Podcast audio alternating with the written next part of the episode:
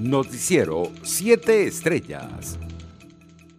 La vicepresidenta Delcy Rodríguez confirmó 1.312 nuevos casos y 17 víctimas mortales por coronavirus en las últimas 24 horas en el país. El total de contagios de COVID-19 en Venezuela se elevó a 274.024 y el de fallecidos se ubicó en 3.136. Nicolás Maduro anunció este jueves que es muy probable que en el mes de octubre se inicie el proceso de inmunización de los jóvenes mayores de 18 años en el país con el candidato vacunal cubano Abdala de cara al próximo inicio de clases. Juan Guaidó llamó a los venezolanos a suscribir el Acuerdo de Salvación Nacional en 24 congresos regionales que se realizarán en cada estado del país el próximo lunes 5 de julio. Es una fecha profundamente patriótica en la que debemos alzar la voz para mostrar nuestro sentir, escribió el dirigente político en sus redes sociales. Los padres de Juan Pernalete, José Gregorio y Elvira Pernalete, dijeron estar consternados ante la actualización del informe de la alta comisionada de Naciones Unidas para los Derechos Humanos, Michelle Bachelet, en relación con el caso de su hijo. En sus redes sociales, la familia Pernalete aclaró que a la fecha no hay una acusación contra los funcionarios de la Guardia Nacional involucrados en la muerte de Juan Pablo y se encuentran en libertad. La tarde de ese jueves, primero de julio, se registró otro enfrentamiento armado entre bandas delictivas de la Cota 905 del área metropolitana y funcionarios de Policaracas. De acuerdo con el periodista Román Camacho, especializado en la fuente de sucesos, los antisociales dispararon contra la sede policial.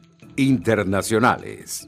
El Centro de Ingeniería Genética y Biotecnología de Cuba recibió este jueves la autorización para iniciar un ensayo clínico en población pediátrica con el candidato vacunal Abdala, uno de los cinco desarrollados por instituciones científicas de la isla contra el COVID-19. El ensayo clínico fase 1 y 2 para evaluar la seguridad e inmunogenicidad de Abdala en niñas, niños y adolescentes cubanos también fue aprobado por el Centro para el Control Estatal de Medicamentos, Equipos y Dispositivos Médicos SECMET, el organismo regulador del país caribeño, informaron medios estatales. Una casa de migrantes en el estado mexicano de Tabasco, frontera con Guatemala, cerró sus instalaciones al menos por un mes debido a una serie de contagios de coronavirus al tiempo que puso a un centenar de personas en cuarentena informaron este jueves sus directivos. Los encargados de la Casa de Refugio y Hogar para Migrantes La 72 en la ciudad de Tenosique, en Tabasco, contaron que tres mujeres migrantes procedentes de Guatemala dieron positivo a una prueba contra el COVID-19, situación que los puso en alerta. El cierre se dio como medida de prevención para que en las próximas semanas puedan atender el flujo de personas migrantes en su paso por la frontera sur del estado. Por su parte, el defensor del pueblo de Colombia, Carlos Camargo Asís,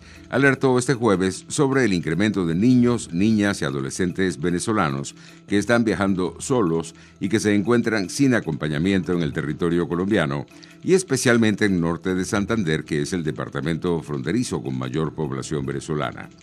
De acuerdo con reportes del Grupo Interagencial sobre Flujos Migratorios Mixtos en norte de Santander, se han identificado 353 casos de niños, niñas y adolescentes no acompañados, 126 mujeres y 227 hombres.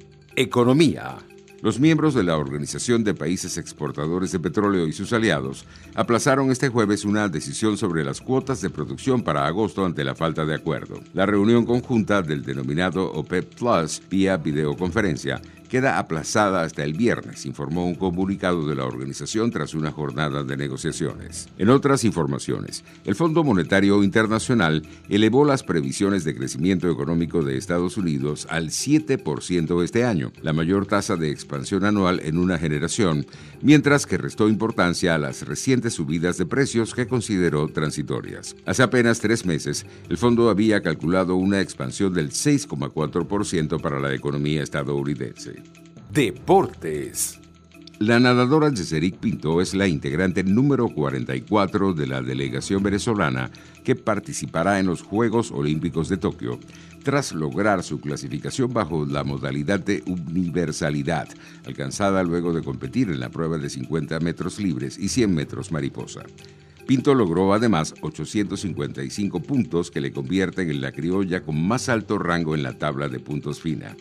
La información fue confirmada por el Comité Olímpico Venezolano a través de su cuenta en la red social Twitter. Noticiero 7 Estrellas.